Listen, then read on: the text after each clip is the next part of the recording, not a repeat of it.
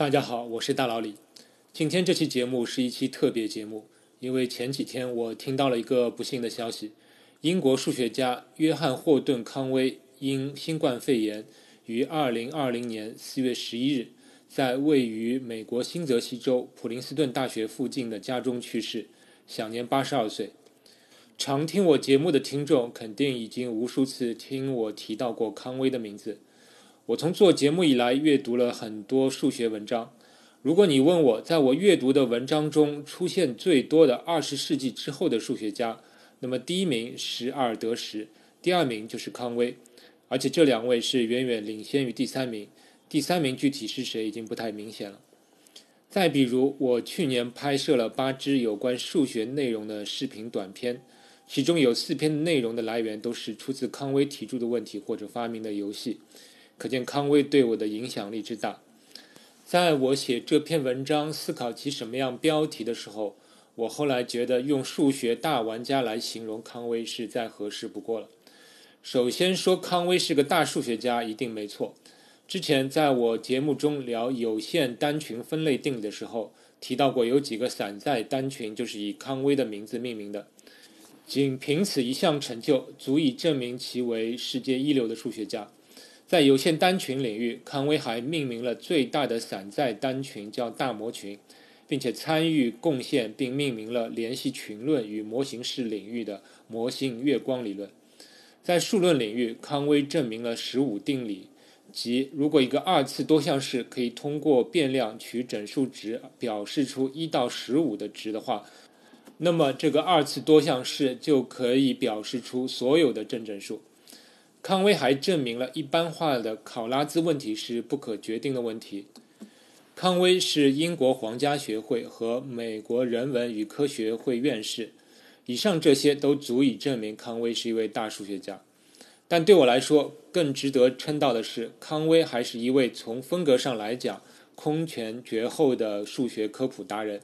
他极其善于把各种高深的数学理论包装成为好玩的数学游戏或小品。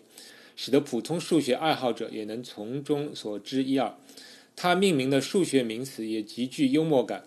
从前面提到的大模群、十五定理这些名称上，你也能看出一些这种风格。而这里必须要介绍一位康威的黄金搭档——马丁·加德纳。马丁·加德纳是美国的科普作家。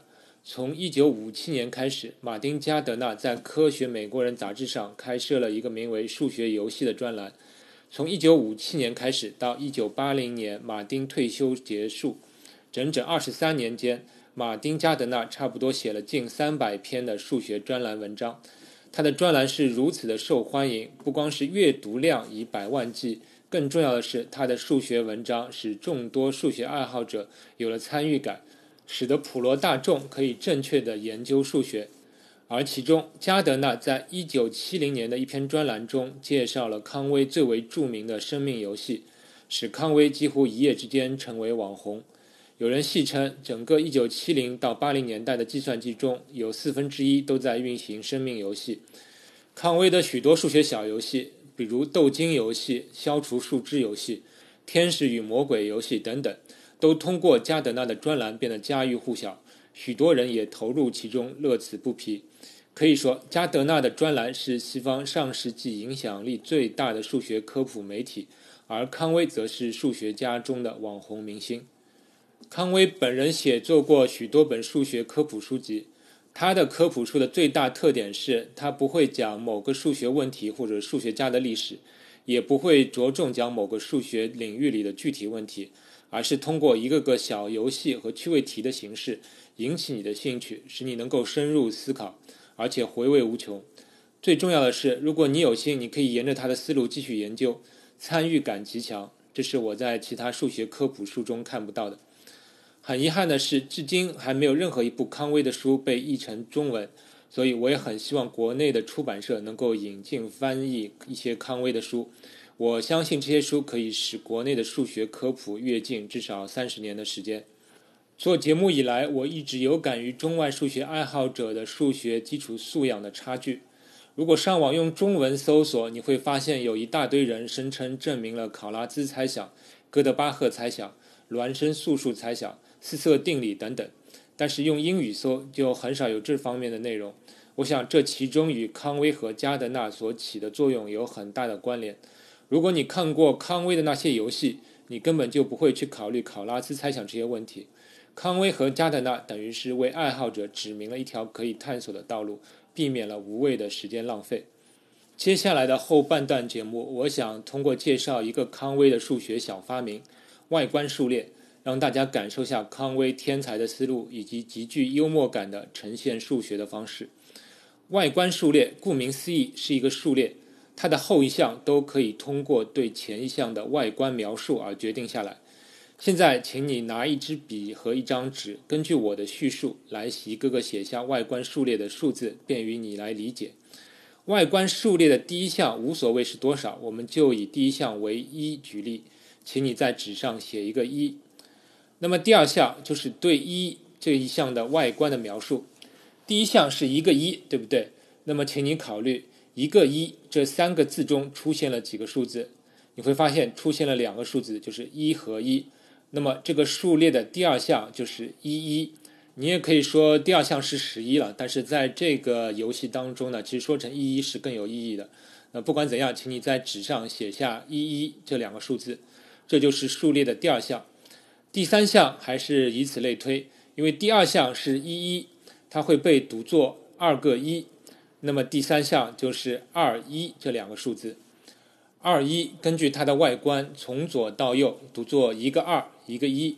所以第四项就是一二一一四个数字，一二一一我们还是从左到右读作一个一一个二二个一，所以第五项就是一一一二二一，一一一二二一读作三个一二个二一个一，所以第六项就是三幺二二一一等等。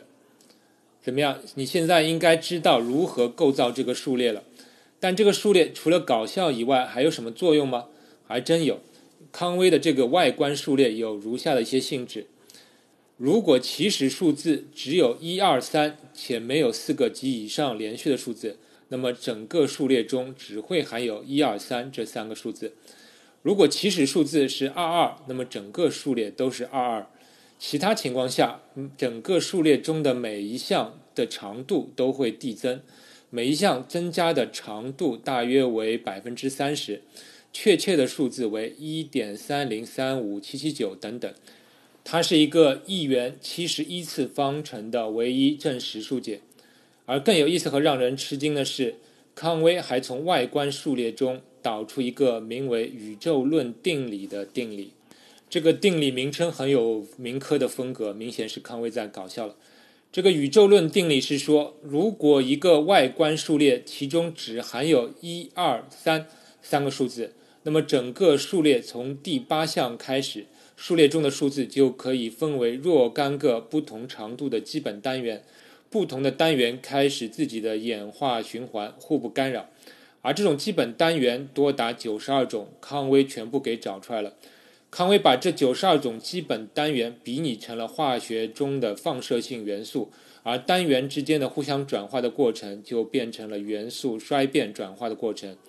我会在公众号中推送全部九十二种元素的名称列表，以及这个外观数列的其他的一些性质和样子。我的公众号就叫“大佬理疗数学”。反正我看到这里的时候，我真的为康威的巧思拍案叫绝。而且之后我马上有一些联想到的未能解决的问题，比如数列的第一项如果有四到九这些数字会如何呢？数列的第一项有四个以上的一二三又会如何？有没有其他数字静置下的外观数列？二进制下的外观数列有没有什么好玩的性质等等？这些问题是马上浮现在我脑中的。我也希望听众中有有心人能自己研究一下。今天有关纪念康威的话题就聊到这里。康威之后，目前还没有哪个数学家能把数学玩得这么好玩，所以康威的去世是全世界数学爱好者的一大损失。